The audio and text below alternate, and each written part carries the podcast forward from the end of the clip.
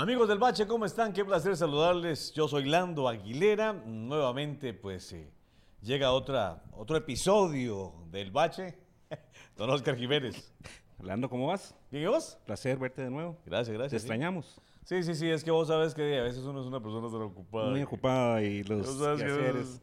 Sí, sí, tú sabes las acciones, la industria, vos sabes.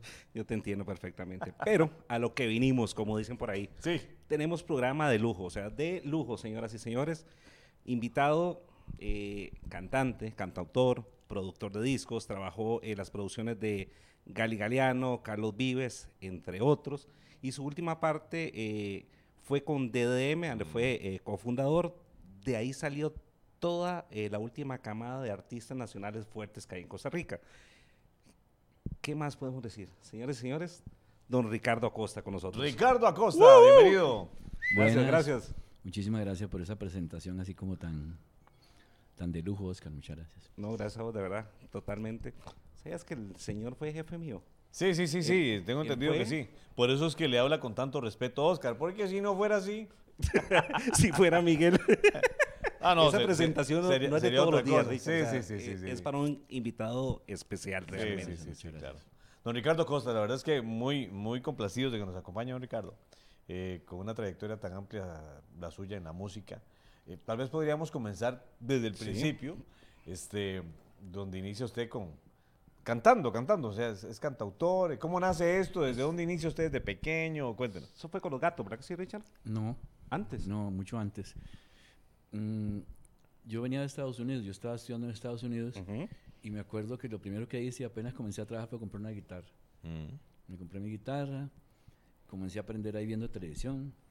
O sea, totalmente- Yo soy zurdo, entonces me tocaba al revés porque Ah, los sí, sí. y tocaba. y Sí, yo tengo el mismo problema. Aprendí con las, cuerdas, con las cuerdas para arriba. O sea, yo venía ya desde Estados Unidos con ese gusanito y cuando llegué aquí conocí a los muchachos de los Spiders que ellos estaban... Los Spiders, no, cierto. no, no, el grupo no existía, sino que estaban buscando para formar un grupo. Y Ajá. gracias a Dios, eh, eh, la amistad con ellos y comenzamos a ensayar, conseguimos instrumentos. Eran Martin Nielsen, Rafa Vindas, Alex Abrams, Lauro el baterista. Y ahí comenzamos, comenzamos a, a ensayar y después comenzamos, tocábamos en un sitio ahí los jueves, se llenaba eh, el Ujú. sitio, tocábamos gratis, lógico. y, y después, y después a la salida, y después a la salida, el- los amplificadores eran unos burros así de grandes como, este. Nos- Como esto. Nadie nos quería llevar, entonces nos daban las 2 de la mañana viendo a ver cómo O sea, nos llevaban terminaban de tocar y, y a cargar a cargar todo. los instrumentos, pero nosotros felices de que los jueves íbamos en un sitio en Moravia y se llenaba. Todo el jueves se llenaba, eso era Qué un bonito, llenazo. qué bonito. Eso era un llenazo y ahí comenzamos, ahí comenzamos. Eh, después de los Spiders ya vino un, un proyecto que fue un proyecto de Indica que fueron los gatos. Ajá. Ahí comenzamos a los gatos con la primera grabación que fue Quiero. Fue el primer tema que se grabó con, con los gatos. El primer tema inclusive habían, habían músicos reforzando la grabación y, algunos de los gatos. Pero recuerdo que está eh, Jorgito Quesada y está José Araya y, y Carlitos Ulloa, el de los Rufos, también estuvo en esa primera Mm. grabación. Eh, eso fue como, como un experimento que funcionó, gracias a Dios. ¿Y cómo era en ese momento? O sea, eh, ¿cuáles radios, ¿te acuerdas de cuáles radios habían en ese momento cuando iban a promocionar la música, Richard? ¿Cómo? O sea, ¿cuáles radios todavía, digamos, Ah, existían? no, en, en ese momento, pues, era como, como decir el momento dorado de, Ajá, ¿no? sí, sí. de las radios, de la música, de este tipo de música, de baladas y Sí. todo eso. Y entonces ah, ah, habían montones de radio y aparte eso había mucho apoyo, mucho apoyo de...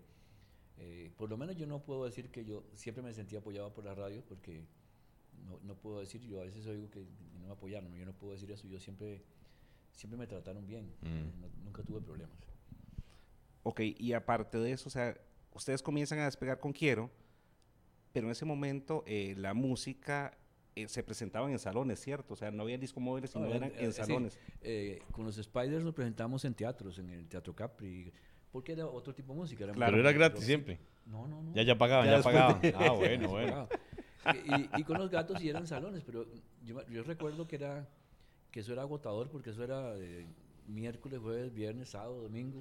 A veces los sábados era a la, por la tarde, por la, por la media tarde. No, hombre, noche, ¿en y- y serio? era- no, es decir, nosotros digamos, tocabas, por decir algo, miércoles, jueves, viernes, sábado, Ajá. y los domingos por la tarde y por la noche, y el sábado posiblemente por la tarde y por la noche. Y, por ejemplo, había días que estabas en Turrialba Ajá, y correcto. te tocaba por la noche en Punta Arenas, entonces eh, tocaba seguir, o al otro día en Punta Arenas, tocaba- terminaba, terminaba el grupo, Sí. se guardaba todo y arranque de una vez. Hijo. Sí, así Sí, era era. socadísimo. Mm. Era socadísimo. Sí, mi papá era, es admirador de Ricardo y me contaba que él es de Turrialba, que a él le fascinaba ir a Turrialba a ver, a ver los conciertos y que era, era en salones y lo que estabas contando, o sea, Qué eran bonito. varios también, o sea, no solo ustedes, sino había varios Ah, grupos sí, que se presentaban. No, y aquí, aquí había un, aquí había un salón, por ejemplo, que tenía orquestas, digamos, los sábados, Ajá. desde las 12 del día hasta las 3 de la mañana. No. y eran wow. tres, cuatro orquestas. Y el domingo tenían igual desde por la tarde hasta más temprano, hasta las 12 de la noche, lo que sea. sí. Ah, un poquito más temprano. Hay que trabajar el lunes. Me refiero a que el sábado sí era hasta las 2, 3 de la mañana. Claro, claro. Pero los otros días era, eh, era, digamos, el domingo era el único día que terminaban a las 12 del día, de la noche, una cosa así. Los otros días era hasta las 2, 3 de la mañana. Imagínate. Con los gatos, ¿cuántos temas grabaron? O sea, que te acordes, que digas, o sea, como quiero, que es un éxito. Mm. Eh, quiero muchacha en cada cosa, te te diré te quiero, verano feliz. eh, se deja de querer, pero se deja de querer la grabé en, la grabé en Colombia, Mm. digamos. Los, esos cuatro, es que yo no grabé mucho, porque yo me fui en el año 72. Yo no fue mucho lo que grabé. Es decir, inclusive yo no llegué a ver el éxito de muchos temas, porque ya no estaba aquí. Ah, ¿de verdad? Ni pude disfrutar mucho, digamos, el, el, el- el éxito de esos temas, porque Ajá. como le digo, ya yo no estaba aquí. Wow. Sí, porque fueron, digo, fueron así que, que funcionaron seguidos, pero quiero, Ajá. eh, muchacha, en cada cosa, te diré te quiero, Te diré te verano quiero. feliz, Es todos los temas, otro que se llama todavía te quiero, todos los temas pegaron, algo iba a decirte, yo, todos los temas, muchos de ellos yo ni Sí. siquiera me di cuenta de, Del Cuando pegaron y demás. aquí, sí. Después de eso te vas a Colombia, ¿cierto? En Colombia estás del, del 72 hasta el 97. exactamente, Híjole, sí, tom- tamaño rato, Ricardo. un poquito. Sí, sí, sí, sí. En esa etapa en Colombia, ¿qué hacías? O sea, ¿qué Es te que- dedicaste? Yo al principio, a ver, que es- mucha gente no lo sabe, ¿Sí? Yo no me quedé porque quise quedarme. Eh, el representante que nos llevaba a nosotros a- al grupo, Mm. Ajá. a, a Colombia, tuvo problemas y nos dejó votados. Cuando digo nos dejó votados, No. cuando digo nos dejó votados, yo recuerdo que nosotros eh, cantamos esa noche con Nelson Net, el brasileño. Ajá, sí, Mm. claro. Teníamos una presentación con Nelson Net y, y por la tarde llegaron a buscar a- al representante Ujú. a- al hotel. Y nosotros le dijimos que no, que desde marzo no trabajaba con nosotros, hacía como seis meses. Entonces preguntaron, ¿y, ¿y quién es el...? El manager o ¿Quién el representante, sí. Entonces, vos, vos, vos. Ricardo, Te Ricardo. tocó dedocráticamente. acompáñenos porque el señor dejó unas deudas por ahí bastantes y No. Ay, no yo me quedé ser. prácticamente un año, un año pagando las deudas. El grupo se devolvió, todo el mundo se devolvió, pero a mí me salían cosas como que se debe una valla que está encima de no sé dónde y hace tres meses se debe, se debe eso y se debe las cortinas que se usaron en el teatro no sé qué y así Ay, y no todos los días me salía algo todos los días me salía algo y gracias a Dios a mí empezó me empezó a ir bien Ajá. empezó a ir bien Eh, como digo yo de, de pura casualidad yo conocí conocí un arreglista que era Ujú. un argentino que, que estaba trabajando en ese momento en Bogotá que estaba de moda lo conocí en un estudio y me preguntó que si tenía canciones. Y yo le dije que sí, que, que estaba grabando una señora muy conocida de Colombia. Entonces me dijo que si yo tenía canciones y que si podía ir con él al apartamento para escuchar las canciones. Cuando llegué al apartamento, hay otro señor argentino. Mm. Entonces, es- en un piso 17 y se pusieron a pelear, pero a pelear duro, a discutir durísimo. Entonces yo no sabía qué estaba pasando. Entonces yo les pregunté qué pasa. Dice, no, es que el otro señor me dijo, eh, es que este señor se comprometió conmigo a entregarme la música de un, de un jingle para mañana y no me ha hecho nada.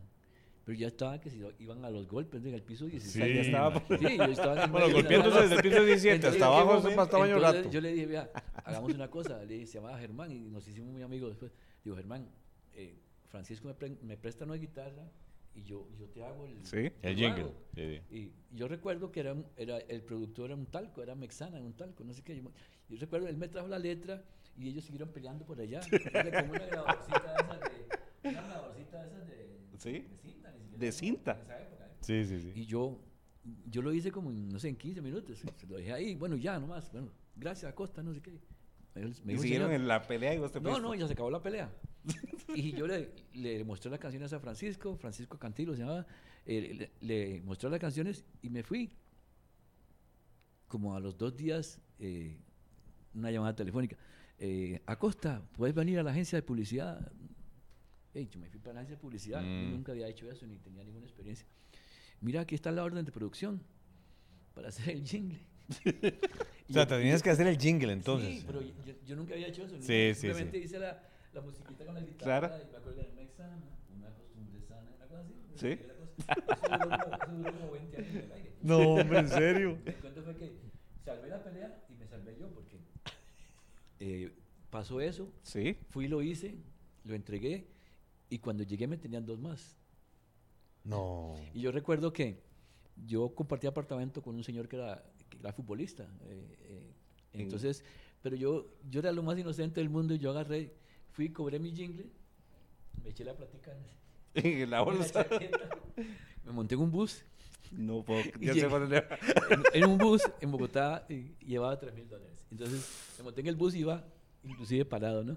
Entonces, cuando llegué al apartamento, eh, pues yo todo orgulloso. saqué- Claro, saqué es- la plata y la eché en la mesa y me dice la, la persona que se llama Cookie, me dice, me dice, flaco, vos estás loco. ¿Dónde venís?" Digo, no, yo venía en bus. En ¿Cómo? bus Dice. Y dice, solo un loco se monta en un Sí, en claro, en bus y de. Pero cuando digo, yo ni sabía que... El riesgo, digamos. No, ni el riesgo ni el montón de Ni la plata cantidad de plata que era. Totalmente, ya te digo, y esa, esa pelea de ellos fue lo que me, me sirvió, porque yo después, con ese trabajo que hacía, Sí, podía hacer lo que me daba la gana, porque eso me daba, si me entiende, para, claro. para hacer mis canciones y poder estar ahí y de todo. Y, y así duré la mayoría del tiempo y estuve, estuve trabajando en agencias de publicidad. Aparte de hacer lo mío, las producciones y todo. Sí. Inclusive, eh, no los he dejado hablar. No, no, de eso No, se trata. está O sea, bien, el programa es. yo recuerdo que me, me estaba yendo muy bien, me estaba yendo muy bien con, con las producciones. Yo trabajaba para Disco CBS, que es lo que es Sony ahora. Sony ahora. Bueno, y me está yendo muy bien. M- muchos cantantes que pegaron aquí, la gente no sabía que yo había hecho muchas veces la producción, la letra o la música, canciones que todavía suenan aquí. Y Qué bonito. un día me llamó el gerente y me dijo, me dijo, don Ricardo, es que usted está trabajando en publicidad y eso no es compatible. Es decir, tiene que escoger. No. ¿Cómo, cómo? No es Entre- compatible, o sea. No, que no podía hacer los dos trabajos. Yo no podía ser productor de la empresa y, Y trabajar en y publicidad. trabajar ¿De en publicidad. verdad? Sí, que no se Pero- podía. Alguien, alguien puso la queja. como Claro. siempre, ¿no? Pero- Alguien puso la queja. Entonces yo dije, bueno, eh, eh, por, por lógico, si yo me gano con un jingle lo que no me gano aquí en tres meses, pues lógico. Claro, publicidad. un jingle lo hacía en un día. Sí, sí, sí. O sea, y aquí me- y con, el, con los trabajos que yo hacía, muchas veces en un disco se demoraba uno un mes metido en el Ujú. estudio desde las 10 de la mañana hasta las 10 de la noche. Entonces, con el dolor de mi alma, porque me gustaba mucho el trabajo, me tocó, me tocó dejarlo. Y en ese momento fue que me acuerdo que renuncié como el, no sé, en finales de octubre. Sí. Y el primero de noviembre me llamaron de otra disquera para que, bueno, tranquilo, hagan un- Haga las dos. haga las dos cosas, no hay ningún problema. Y, y en esa otra fue Está donde, bien. En esa otra fue donde contraté a Gali y, y hicimos un montón de cosas. pues, Con Gali Galeano. Con Gali, sí. Un montón de cosas buenas, ¿no? ¿Cómo le fue llevando la vida, Ricardo? Qué curioso, ¿verdad? ¿Cómo le fue llevando la vida? Sí, eh, Sí, como digo sea- yo, eh, ni siquiera cosas que uno buscaba, sino Claro. cosas que te... eh, El, el cuento de Gali, por ejemplo, eh, yo siempre he tenido una ventaja que es que yo a todo el mundo lo atiendo. Sí, es Y cierto. de- en todas partes. Cuando he estado bien, cuando he estado mal, a todo el Es mundo lo entiendo. Yo recuerdo que yo estaba grabando y, y habían unos cantantes afuera del estudio. Entonces me dijeron, eh, yo los vi que estaban hablando con alguien y me hicieron así, ahí le mandamos un cantante. Pero riéndose, los tipos burlados. Sí, sí, sí, sí. le mandamos Ahí le un- mandamos un cantante. Entonces apareció un tipo que pesaba como 50 libras. Sí, es, es delgadito, muy delgadito. Flaco, flaco, Muy delgadito, sí. Flaco, flaco, y andaba con una guitarra. Yo siempre nos burlamos cuando nos acordamos de estas cosas. Una guitarra que venía forrada como en, en- en papel de cuero de tigre, una cosa así. Sí, y entonces, Atigrada sí, sí, sí. Entonces él llegó y me, con un cassette y me presentó el cassette y me dijo, no, esta es una canción de mi papá y yo no quiero, yo quiero ver quién me la puede grabar. Y era Frío de Ausencia, fue un tema que fue un éxito aquí en Centroamérica. Eh, Ujú. Entonces, hey, yo escuché el cassette y, y le dije, bueno, hagamos una cosa, eh, déjeme sus datos y yo lo llamo para que grabemos la otra semana. Entonces me dijo, ¿cómo así grabemos? Digo, sí, sí, el que canta ahí es usted. Me dice, sí. Yo así, no, la otra semana grabamos ese sencillo. Entonces, cuando el tipo salió, que Sí. Gali, eh, él se llama Carmelo Galeano, no se llama Gali. Cuando, cuando Gali salió, los de la puerta, ella estaba en una recocha riéndose. Sí, sí, sí, no, lo de- embarcamos, la embarcamos. marcada que me habían pegado, ¿no? Entonces me acuerdo que uno de ellos, que Fernando Calle, que fue que pegó un tema aquí que se llama Te Necesito, que pegó mucho aquí, que yo le hice la producción. Y, y me dijo, ¿cómo te pareció? Le digo, no, vamos a grabar la otra semana, el lunes grabamos. No puedo imaginar la cara que la cara que pusieron, sí, El, sí. ti- el tipo se quedó así y entonces me decía, ah, yo vio lo que le mandé. Le- cambió totalmente. Claro. Sí, sí, sí, ah, yo qué calidad. qué cosas, ¿no? No, y lo que, lo que tú decías de, de que, que la vida lo va llevando a uno, esa es una anécdota. Otra fue, nosotros grabamos en un estudio que era el primer estudio que hubo en Bogotá, digamos, de ya profesional. Y, y en el pasillo había un sofá, así, cuando salimos a almorzar, habían cuatro tipos sentados ahí, de rona, con un poncho, ¿no? Así, todos Ajá. Eran allá, allá son como campesinos. Como ¿no? campesinos, sí. Entonces, eh, cuando salimos me, me dijo el, el ingeniero, Ricardo, ellos quieren ver si usted le da chance para grabar. Para ganar una pruebita mientras almorzamos. Como almorzamos en el estudio, ahí sentados en la consola. Entonces, bueno, que pasen. Entonces pasaron y nosotros estábamos almorzando y los tipos se pusieron a, A A tocar, Eran sí. dos guitarras, un requinto y un, como, como un- una guacharaca. un Ajá. llaman guacharaca. Y estaban tocando y yo oí una canción, yo dije, Dios mío, ¿qué es esto? Y entré a conversar con ellos y le digo, ¿ustedes? No, nosotros queremos ver si alguien nos graba. Entonces, ¿ustedes me esperan aquí? Entonces cogí un taxi y me fui a buscar un contrato. me, vine con el, me vine con el contrato Sí. me vine con el contrato, eh, ellos firmaron, que grabamos todo el disco como en tres días, Ujú. así ellos grababan todo el tiempo, que eso nunca se hacía, pero ellos sí grababan todo el tiempo. Y para no aburrirlos con la historia, eh, el disco salió como en septiembre, y de septiembre a diciembre vendieron como 800 mil discos. ¿Qué? Qué locura. Eso no le sí, creo. lo- Los tipos, los tipos en seis meses estuvieron en el Madison Square Garden tocando. No. Y eran, se, se llaman, Wow. eh, los puedes buscar en YouTube, se llaman Los Carrangueros de Ráquira. Hay que buscarlos y los vamos a poner. Carranga, eh, eh, carranguero le llaman al animal que come eh, carne. Sí, ca- car- eh, sí. exacto. Carroña. Carroñero, sí, Carranguero. correcto. Y ellos, ellos son de un pueblo de, de Boyacá que se llama eh, Ráquira, entonces los carrangueros de Ráquira. Y el muchacho, o el muchacho, el señor Jorge Velosa, en este momento en, en Colombia es una persona muy influyente, ¿no? Él es veterinario y aparte después de eso, Sí. eh, ese disco fue un boom, lógicamente. Después el otro disco no tuvo tanto éxito porque habían ya grabado todos los, los temas fuertes en ese disco. Sí. Pero actualmente Jorge todavía es una persona muy influyente dentro de la música y un tipo muy, muy, muy, ya, muy- muy influyente y es un tipo muy talentoso. Y Todas las to- canciones eran de él. Impresionante. O sea, todo esto, o sea, todo este talento tuyo para descubrir talento, sea, es 100%, o sea, nunca estudiaste, es, es algo que se te No, dio. decir, yo, digo, yo digo que hay cosas que uno, uno ve que dicen eh, que voy a estudiar tal cosa y que voy a estudiar tal cosa. Y yo, y yo, yo pienso, digamos, hay personas que pueden estudiar 20 años. Que no tienen el feeling de- muchas carisma, el carisma, que ese, ese. conozco no solamente en esto, en muchas cosas, Mm. ¿Cierto? que tú los ves que hey, tienen una facilidad para las cosas. Correcto. dices, ¿Cómo? Se le hace ¿Cómo fácil, hizo sí. eso? ¿Sí me entiendes? Yo siempre, siempre tuve esa facilidad y me encanta. Yo soy metido. Yo, yo todavía oigo por ahí algo. eh, a veces voy a un estudio algo y le digo, "Ah, ¿por qué no hace tal cosa? Es- Y a veces digo, ¿yo por qué me metí? Pero es que ya, pero es, que ya es cosa de Bueno, uno. que vos te lo Es decís, que no ya- te lo dicen a bola, ¿eh? Por eso, pero digo, son muchos años de estar, de estar, ¿sí me entiendes? Metido en Sí, el Claro. estudio sí, y, sí, sí, sí. y uno llega, uno llega, inclusive, yo como todas las cosas, uno agarrando práctica, es como Claro. una persona que, hey, que, que se facilitan muchas cosas, uno que Mm. todos los días las todos los días las oye y sabe que tal cosa suena mejor que esto y que esto suena mejor en tal parte. Son cosas que uno va aprendiendo y muchos años, son 20 años metido entre un estudio, ¿no? Por supuesto, ya, ya tenés el oído educado para eso, ¿verdad? Para poder lograr identificar y hacerla, y crear, crear, digamos, porque te ha tocado crear. Ahora, ahora que hablabas de ese, de ese, de ese jingle que hiciste, de ese talco, y, se- y ¿cómo se te hace tan fácil escribir, este, Ricardo? Te, te voy a preguntarte, porque, porque esas canciones que escribiste... Oye, yo creo, a ver, yo digo, yo digo que hay dos, como dos clases de compositores. Sí. Hay personas que tienen la facilidad que, que les dicen, ¿por qué no haces una canción sobre eh, el volcán que hizo erupción? Y, y yo nunca he podido, ¿sí me entiendes? Yo, eh, si me, se me ocurre algo, a la hora que sea me levanto, si es a la una de la mañana y trato de, de, de forma, escribirlo, claro. de grabarlo por- en ese momento. Pero de que yo pueda sentarme a hacer algo, no puedo.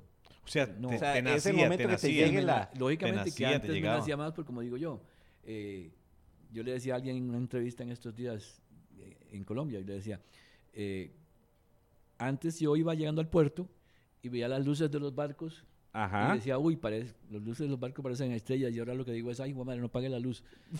Sí, porque uno tiene otros compromisos, sí, son otros compromisos y otras cosas, son muy diferentes, ¿no? Claro. Es decir, uno antes vivía para la música, Sí. eh, pensando en otras cosas, y qué linda la muchacha que estaba allá, y que no sé. Ahora uno tiene otras, otras Sí, otra visión de otras cosas, y lógicamente, eh, y 50 años más, es, lógico. es normal. Sí, sí, sí, sí. Ha cambiado. Pero la inspiración siempre te sigue. Siempre se te llegan esos, esos rayos de luz ahí de... Bueno, el año pasado yo grabé un tema, y le, le comentaba a Oscar un día estos tomando café, que el año pasado grabé un tema que yo hacía muchos años que no, que no componía, me sentaba a componer, pero casualmente me llegó una canción de, me, me llegó una canción de Gali que me, me había pedido el favor que se, se la eh, distribuyera aquí en la radio, ajá. que la ayudara, no sé qué. Y, y como a los 10 minutos, voy a la guitarra y voy a hacer una canción. Pero yo hice la canción pensando en Gali. Qué vacilón. Yo, sí, yo hice la canción pensando ni siquiera que iba a grabar. sino que, Que la eh, cantara él, eh, digamos. Sí, exactamente. Entonces yo eh, me acuerdo que estábamos como en mayo y le mandé el boceto, hice un boceto y se lo mandé. Por alguna razón él no lo vio. y se quedó, pasó mayo, junio. Y, y mi esposo me dijo, pero ¿por qué no la grabas? Digo, no, hombre, yo- ¿cuánto hace que yo no grabo? No me van a parar bolas. ni- En todo caso, yo dije, bueno, la voy a grabar. Y grabé el tema y lo repartimos como en julio y sonó todo el año pasado, todo el fin de año pasado sonó la canción. Y era muy distinto a lo que yo hacía, porque como te digo, mucha gente me decía, uy, esa canción parece como que como que fuera de Gali. Digo, no, yo la hice para Gali, lo que como, que no, como que no me pararon bolas, pero, pero yo la hice para él. Y, y, la grabé y funcionó muy bien. Qué bueno, Funcionó muy bien. Después de muchísimos años, ¿no? Que no es fácil, ¿no?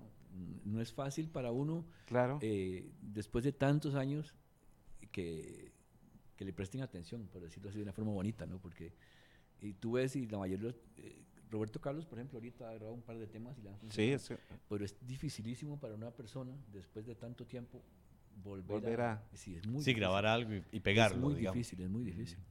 Y esa misma sensación eh, la sentís cuando vas al escenario, o sea, volver a cantar, o sea, esa adrenalina o esos momentos de, o sea, es tan difícil como componer o...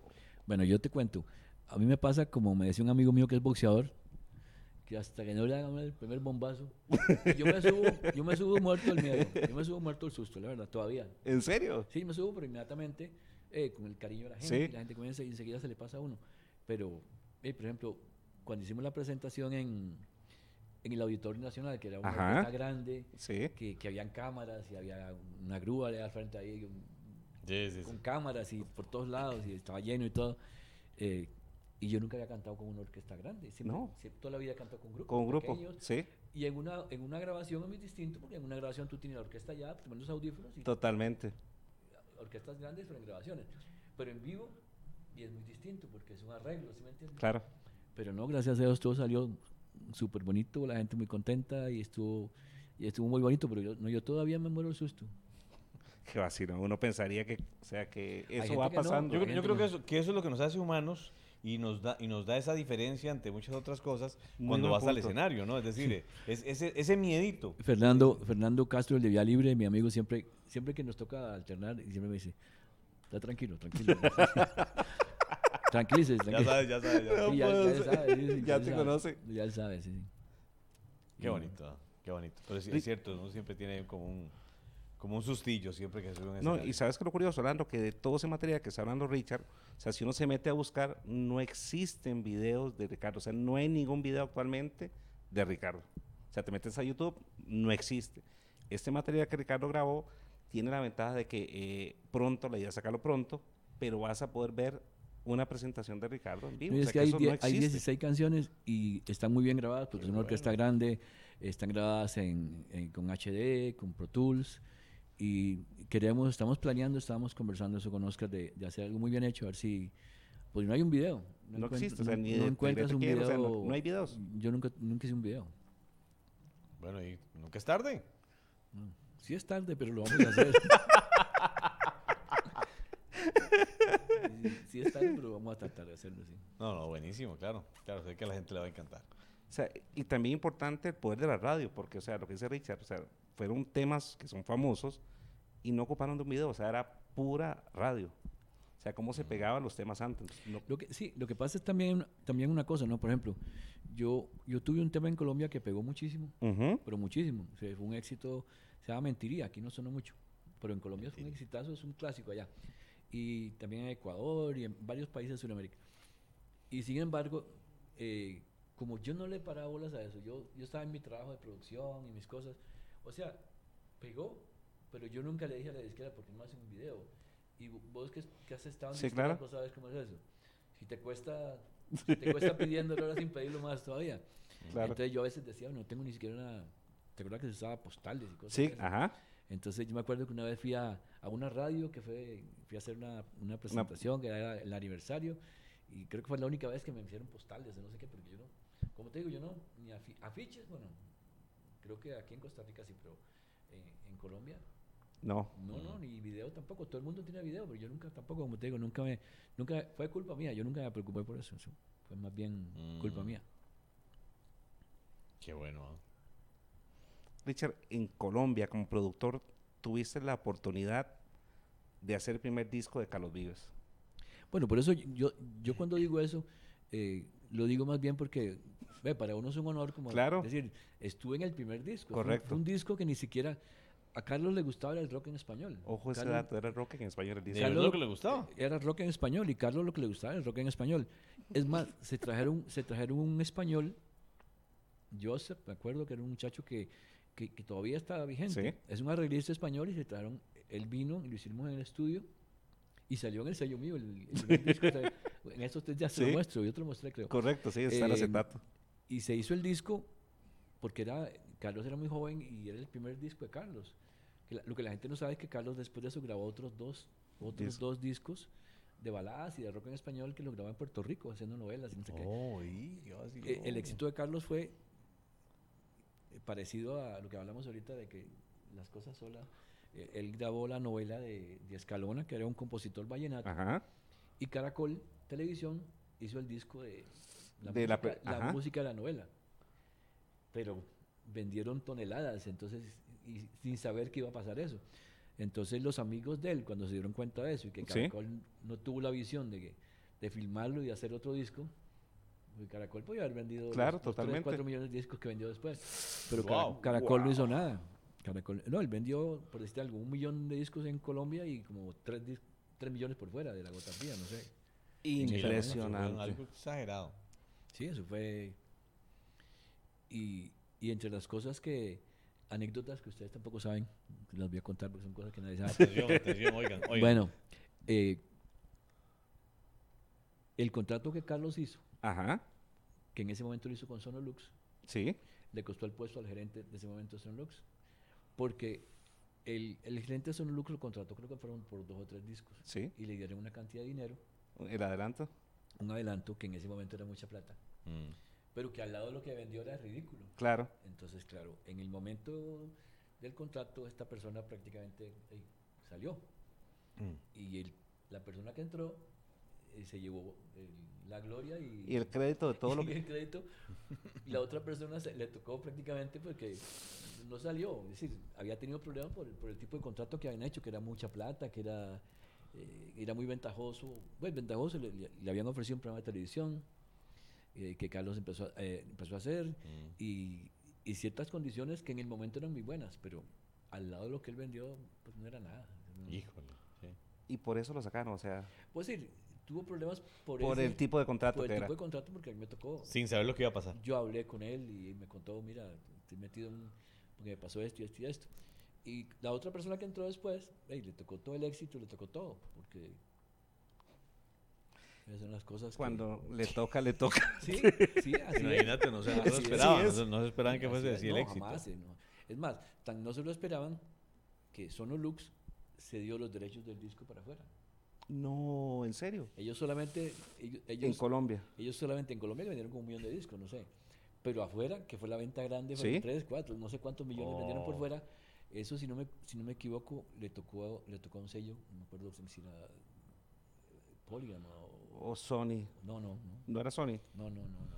Polygram era. Era, era un, un sello así, pero no fue, no fue, no fue Sony, jamás. Increíble, ¿ah? Porque era Sonolux. Sonolux tuvo el disco ese de la gota fría, lo tuvo Sonolux porque lo habían contratado para RCN y Sonolux, que era, es decir, el programa de televisión era en, en RCN y, y Sonolux hizo el disco. No me puedo imaginar Increíble.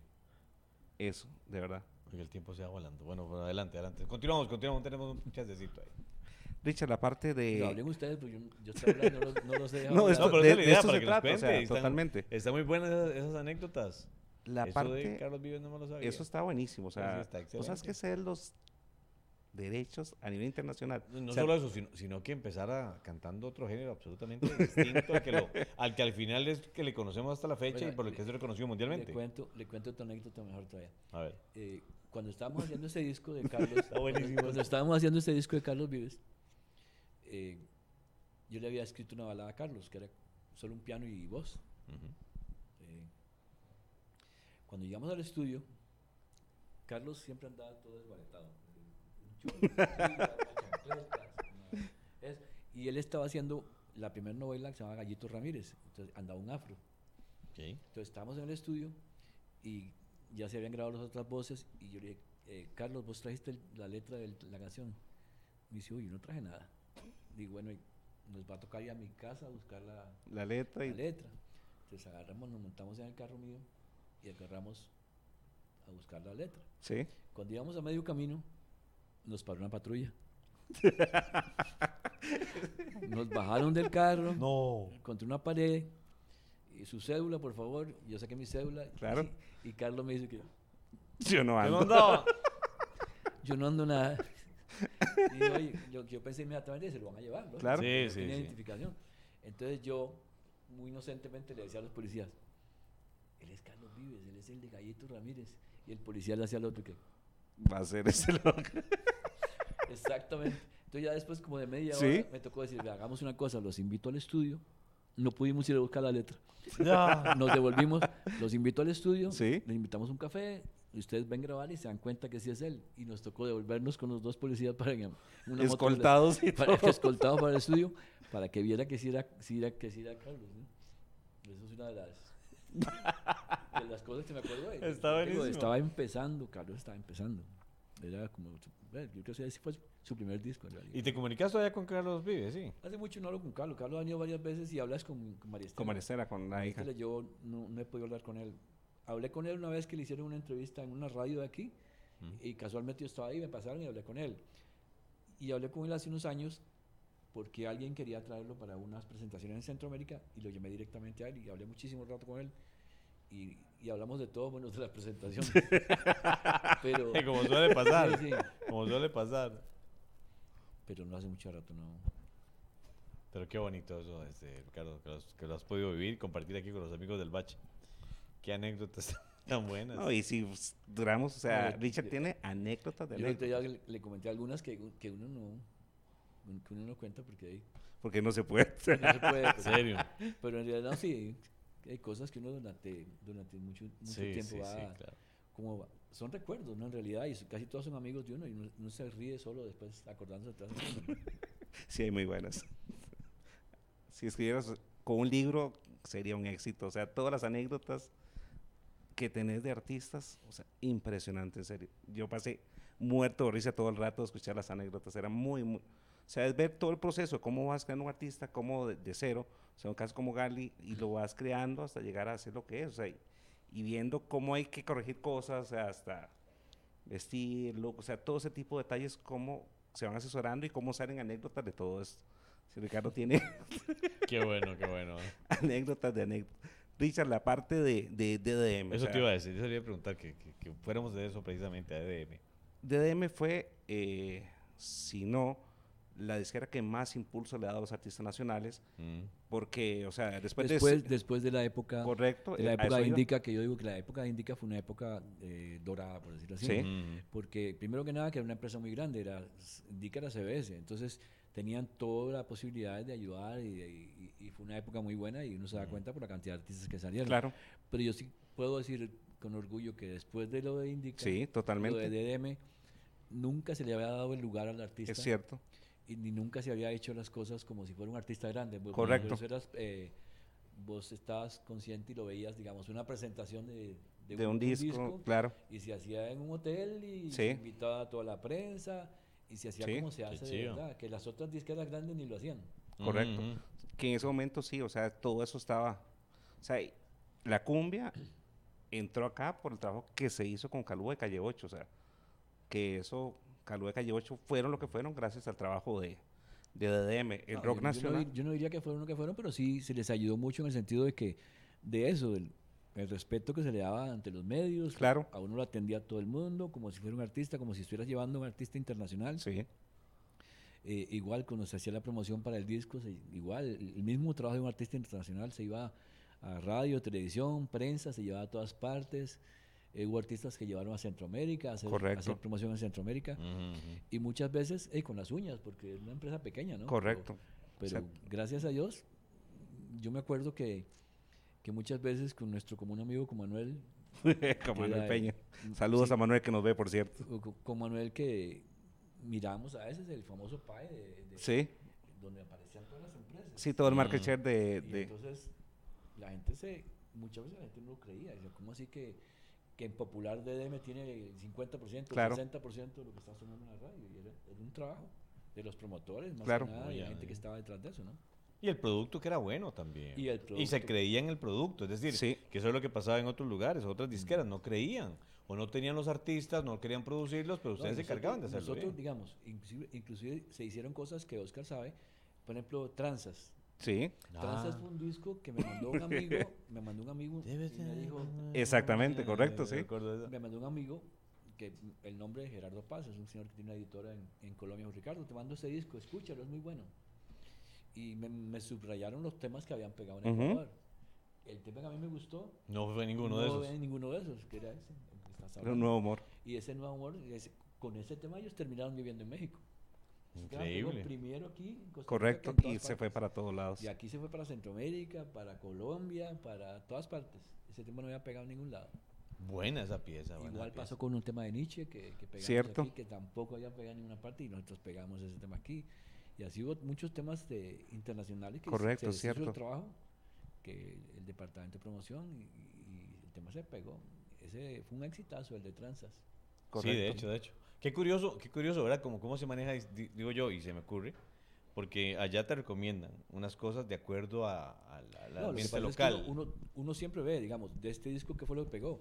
Entonces tú mismo dices, ah, los temas que pegaron aquí fueron esto. Entonces, lógicamente, lo lógico es irse por esos temas. Ujú, ujú. Pero, Pero en ese caso no fue así. no, porque yo oí ese tema y me pareció que ese tema era buenísimo. Que sí, sí, sí, Ese fue el correcto. tema que se trabajó. pero- Tenías Esa- visión en eso, claro. No creas, muchas veces, fíjate que muchas veces uno también se puede equivocar. Eh, el, el disco de Gali, de la cita, esa es otra anécdota. El disco de Gali sonaron como dos o tres temas de ese disco. La cita no sonó. Pasó como un año. Sí. Y el compositor de ese tema es Alejandro Jaén, es una balada. La cita es una balada. Es un compositor español que vive en Miami. Él comenzó a molestar a los locutores de que le pusieran su tema. El tema comenzó a sonar en Miami, pero por todos lados. De Miami pasó a Venezuela, de Venezuela pasó a Colombia, de Colombia pasó a México y ese, ese fue un boom. Pero un año después de haber salido el disco, Curioso. ¿ah? habían pegado otros temas. Y nunca se había promocionado ese tema hasta que comenzó Nunca se había promocionado ese tema. Qué bueno. Qué bueno. lo que es tener, o sea, lo que es tener visión. eh, aparte de eso, trabajar en lo que a uno le gusta, o sea, porque yo creo que has, has sido bendecido en que siempre has trabajado lo que te ha gustado Ah, sí, y lo has disfrutado, o sea, Totalmente. eh, creo que eso abre mucho la puerta para, para hacer muchas cosas eh, que Mm. no se hacían. Ejemplo, yo me acuerdo que con un disco de Calúa eh, se hizo un, eh, un calendario de Elena, que eso era totalmente diferente. O sea, por la compra del disco te llevabas un calendario de Elena. O sea, se Mm. hacían cosas muy, muy novedosas que Y no no tienes es- una copia de ese calendario. No, no quedó nada. Lo, lo mejor es que lo iban a meter como bonus track. y eso es verdad. Y vos, vos sabés, vos sabés que, que- que en estas cosas, lo que tú estás Sí. diciendo ahora, eh, uno nunca sabe qué va a suceder. Sí, Yo. Es cierto. Cuando yo venía para Colombia, Sí. yo fui a Sony, fui a Sony a retirar un material que tenía de un disco que era que nunca lo sacaron. Mm. Yo estaba como en una salita así y salió Shakira. No. Salió Shakira, no había pegado. Ajá. Ok, salió Shakira y entré a la oficina de un ejecutivo Sí. Que me había guardado el disco en septiembre y nunca me lo sacó.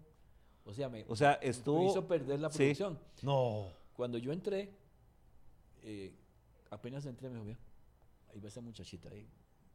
Ya no más. Pies descalzos, dijo usted. No, pero así, no, oiga la conversación. Sí, sí, Ya no más. Ya yo le dije que ya no más porque ya hemos hecho tres discos y... Tres no, discos con ella. No, lo habían hecho, no había pasado nada. Sí. Entonces, ahí está haciendo un disco ahí con un muchacho, pies descalzos. Por eso te digo que uno en esto no- Qué curioso. Uno en esto- Pero, qué pero- qué pero- linda anécdota eso. Pero es que es muy cierto eso que acabas de decir. Uno conoce y, y es como, como de dominio general para uno que trabaja en radio, que hay un artista que pega una canción y dice, mira, ese artista es nuevo. Y te das cuenta que tiene dos o tres discos Sí, no, antes claro. de ese. Y, O sea, eso ha pasado y le habían N hecho- cantidad de veces. Y habían hecho, a ver, cuando salió el disco, el disco de el disco de ella, y yo lo escuché, me pareció bueno, pero yo dije, no sé si ustedes se lo pillaron o no se lo pillaron. Ella estaba cantando igual a una cantante que canta en inglés exactamente con el mismo, siempre se me olvida el nombre, es decir, estaba pegada. Esa, esa, yo digo, Mm. es la primera vez que yo he visto que lo que ella hizo sobrepasó al artista. que estaba pegada Claro. y ya tenía tiempos y tenía ese estilo del y, y ya, había, ya había pegado con ese estilo yo dije sin embargo los temas eran muy buenos y el muchacho y, y para mí el trabajo del productor fue la clave Sí. Mm, La él producción. fue él fue el que le bueno él es co- co-compositor coautor por decirlo así Sí. con ella de los temas era un muchacho muy joven en ese momento y para mí el éxito en gran parte fue él Mm. que fue el que le dio ese estilo el que le cambió la cosa eso lo hicieron en un estudio pequeño. Eh, Pero lógicamente lo- cuando que- el material lo mezclaron en Estados Unidos, Claro. otra cosa, pero me refiero. Un ma- un material que lo grabaron con el mínimo de presupuesto y como decir esto Como ya, esto es lo último, no me moleste más. Aquí Sí, vamos sí, a vamos, sacarlo, vamos pero a ver qué, qué, qué se logra. Increíble también, ¿ah? Sí, Y son se cosas- digo, son O sea, cosas imagínate que la- eso no hubiera gente- pasado. son la gente- y con el- así ha pasado un montón de veces, ¿no? Eso ha pasado, eso ha pasado muchísimas veces. Eh, el, el tema que te estaba hablando, yo te mentiría, y Sí. se, lo conté, a- se lo conté a, a- Oscar tomando café. Ese tema estaba en un disco que sonaron dos o tres canciones, estaba Se deja de querer, pero ese tema no sonó. Yo tenía un amigo que era el gerente de ventas y, y él era de Medellín, entonces me dice él, se llevé un poco de huesos que tenía en el closet a, a un bar que la gente va a oír música, Sí. la gente va a oír música y a tomar y es un sitio muy, muy popular en, en Medellín. Entre ellos llevé el tuyo, que me Mm. encontré un disco tuyo. Me dice, pero me estaba contando la historia y dice, adivina qué pasó, como a los 15 días me dice el tipo, ¿no tenés más discos de esos que trajiste de Ricardo Acosta? Que hay, un montón de gente que viene por oír ese disco porque no está en ningún lado. ¿En serio? Entonces, Qué bueno. eh, Rafael, que es el nombre del que en paz descanse, Rafa, se fue para, un, para otra ciudad y se llevó unos discos y fue a la radio. Y los, dijo al tipo, oiga, esto es número uno en Medellín. número uno en un bar. Ay, por lo menos, sí, por lo menos. número uno en un bar. Y, y les echó el cuento. sí, Y comenzaron a sonar la canción. Y como en tres meses el tema era el número uno. Y ya te ¿En digo, fue así. Hacía como un año, igual que había salido el disco, no había pasado nada. El, el de los discos huesos que tenía se los llevó Sí. el amigo para que los pusiera en la, en la rocola. Y los pusieron ahí. Entonces, claro, el tipo a, a los 15 le dijo, oye, hay un tema, hay una balada que todo el mundo viene a escucharla aquí a tomar. Como, bueno. que mentiría. Y entonces Rafa tuvo la visión de en otra ciudad de decir, vea, que esto es número uno en Medellín, esto está reventando. pegado, ya". sí. Voy a tener que oírla para si me dan ganas de tomar a mí también. No, sí, sí. Sí, Sí, la recomendado. letra- La letra, la letra- la letra es recomendada. sí, Está buenísimo. La letra es recomendada. No, muy complacidos de que nos acompañara Ricardo, pero el tiempo nos, nos va ganando ya. este, Sí, eh, también súper importante, o sea, todo el material, hay un material de Richard que está disponible en Spotify. Ah, muy bien. Excelente.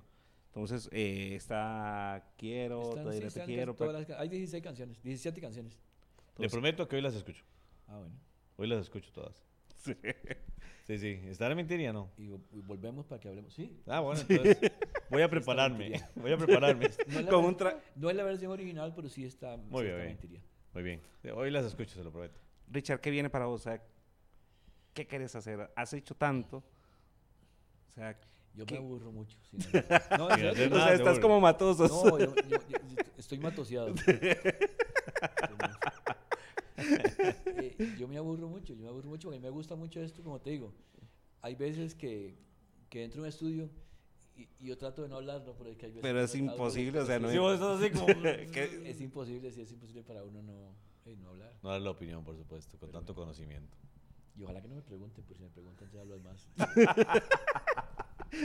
Cambia todo lo que ya estaba eso casi es lo que listo. uno ha hecho siempre lo que uno le gusta. Entonces, Claro, sí. claro. O sea, Pues te llaman bueno. para producir, encantado la vida. Lo que, lo que pasa, vea, yo no sé si comentamos eso cuando tomamos café.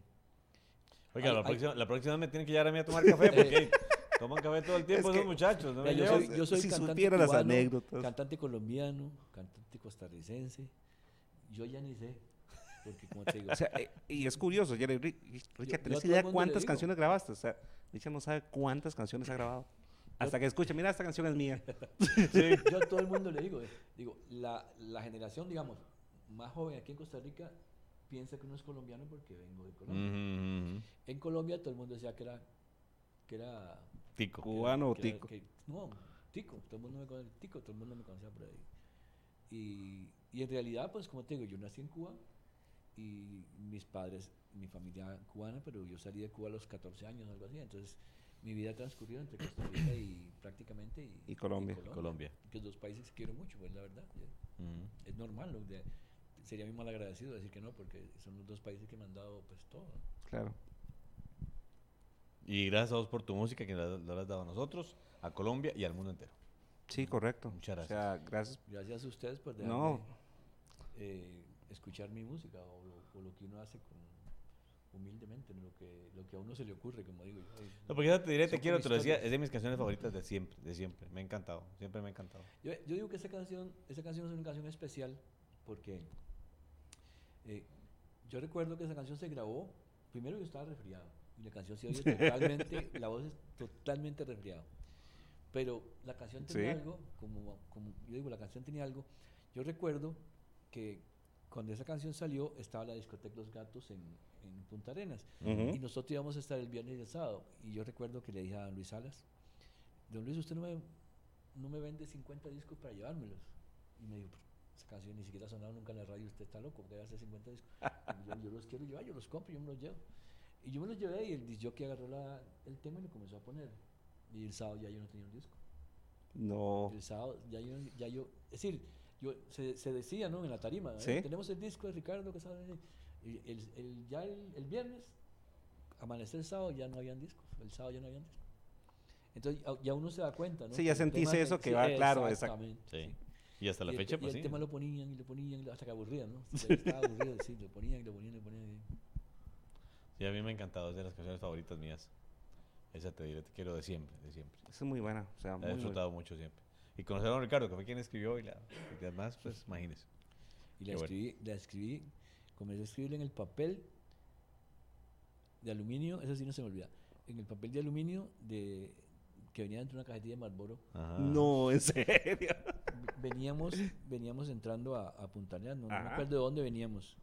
Y que uno ve ahí de, Sí, las- y se ve lo- los barcos Sí. y todo.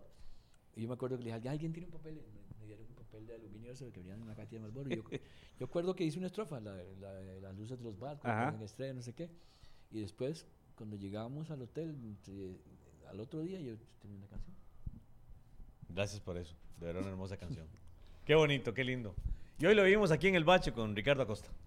impresionante, ¿verdad, Richard? Agradecerte Muchísimas por gracias todo, a ustedes. ¿no? O por- sea, por- no los dejé hablar, pero bueno. no, es que eso se No, no, trata. pero y, está y bien, está aparte, bien. tenerte acá y que Es uno que hable o vos a sea, que esté hablando dos, que fíjense cómo nos cansa este muchacho a nosotros. No, pero yo cuando estamos tomando café tampoco lo dejo Ah, hablar. ves que me tiene que Tampoco le- le- les- yo creo que él me trajo por eso, porque para que se desquite ya y hable. Gracias, don Ricardo, verdad. No, mucho gusto. Señores y señores, lamentablemente llegamos al final. Yo creo que hay mucho todavía por contar. Quedará para una próxima ocasión. En el próximo bache. Totalmente, así Próximo es, bache, sí. así mismo.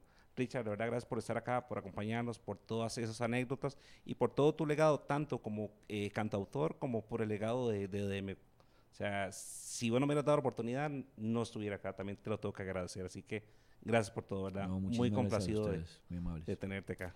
Gracias, don Ricardo Acosta. Amigos, que la pasen muy bien. Esto fue el Que la bache. pasen. Próxima semana nos vemos. Que la pasen Así muy es. bien. Nos vemos. Chao. Muy bien. Excelente, muy bien. Súper bien, claro. Pero lindísimo, lindísimo. Esa anécdota está preciosa. ¿Cuál la de- La de Ricardo.